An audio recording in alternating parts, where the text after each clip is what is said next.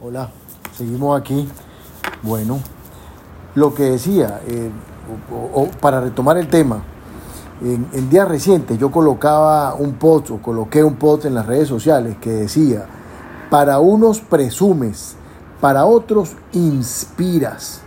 La diferencia es quién te está observando. Con esto quiero comenzar el episodio número 59 del podcast otrozurdo.com. Cómo activar el plan B. Cuáles son los desafíos y oportunidades.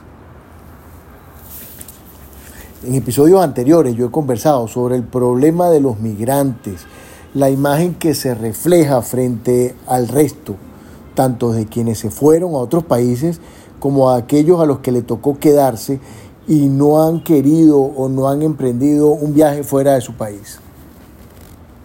Actualmente existe en el mundo entero una ola migratoria, o al menos eso dicen las noticias, una ola migratoria sin precedentes en diferentes países, en la frontera de Venezuela con Colombia, en Estados Unidos con México, en Europa con Libia, Siria.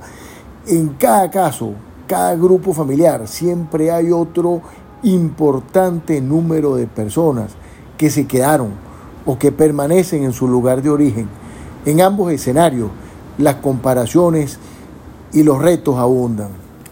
Por eso la diferencia entre lo que pase y lo que deje de pasar solamente será tu voluntad lo que haga la diferencia para lograr el cambio. En el caso de quienes viajaron fuera de su país, muchos piensan a diario en la posibilidad de un regreso, viendo el escenario actual como un préstamo, una situación de préstamo o una, una condición pasajera, mientras que el resto decidió dejar todo atrás, cerrar las puertas para hacer de sus vidas un nuevo comienzo. En general, lo primero que debemos asumir es la necesidad de prepararnos y saber que las herramientas con las que contamos son muy pocas o bastante diferentes a las que habitualmente utilizábamos. Herramientas como entusiasmo, deseo, iniciativa y voluntad serán las más utilizadas en el trajinar diario, en ese levantarnos todas las mañanas y comenzar de nuevo frente a un escenario diferente al que estábamos acostumbrados. Mientras que aprendemos con humildad, mientras que nos adaptamos a ese proceso de cambio, lo más importante es reforzar la confianza en nosotros mismos y ganarnos la confianza del entorno. No es un secreto para nadie que todo comienzo necesita paciencia, necesita diligencia y al mismo tiempo, oígase bien, disposición. Todos los pasos, todos los cambios, todos los comienzos requieren de voluntad. Y para lograrlo, necesitas prepararte, evitar las comparaciones. Las, las, comparaciones generalmente nos llevan a frustraciones, y lo he dicho en varias ocasiones. Visualizar tus logros, enumerar tus tareas y ordenar las prioridades.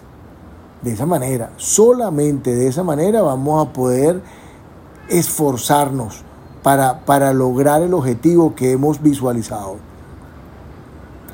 Yo lo he mencionado en muchas ocasiones, en infinidad de ocasiones, y por eso me, me, me, gusta tanto repetirlo. El elefante no necesita decir qué tan grande es.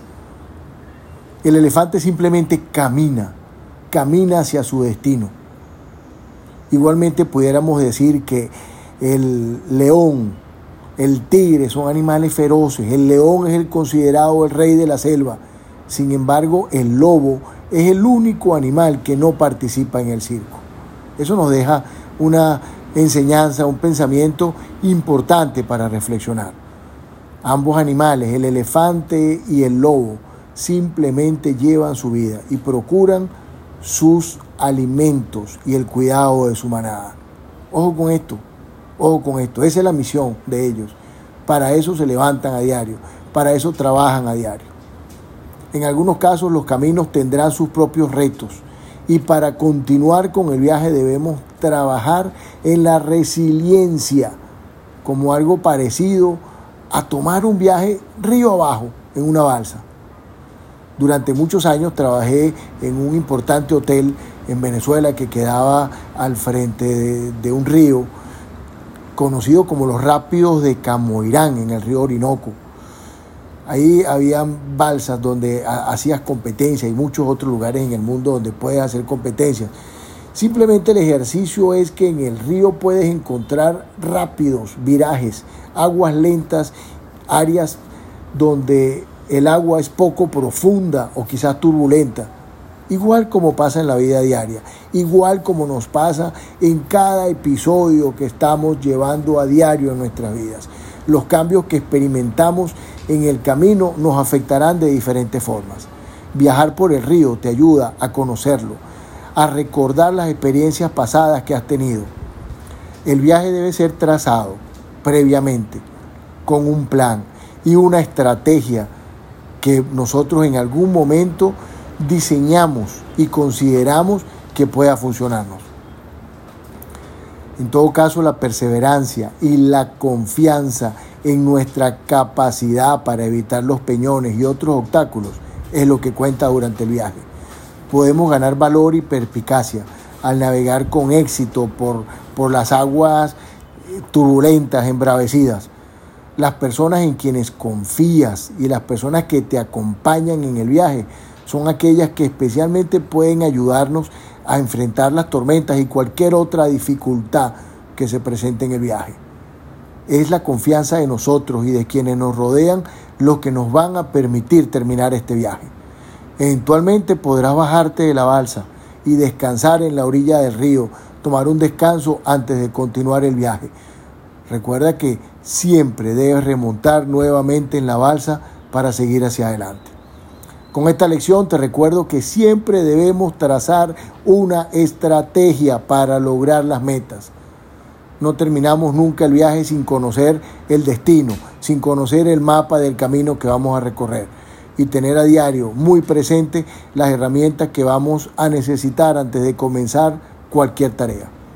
Hasta aquí llego con este episodio número 59 y desde ya nos vamos preparando para los nuevos cambios que estoy trabajando en la página otrosurdo.com. Como siempre, le doy las gracias a esas personas que me visitan, que me acompañan, que me dejan sus comentarios. Algunos me escriben a título personal y valoran todos los comentarios o los artículos que publico con sus sugerencias, con sus críticas, con sus comentarios adicionales. A todos ustedes muchísimas gracias y que pasen el mejor día posible.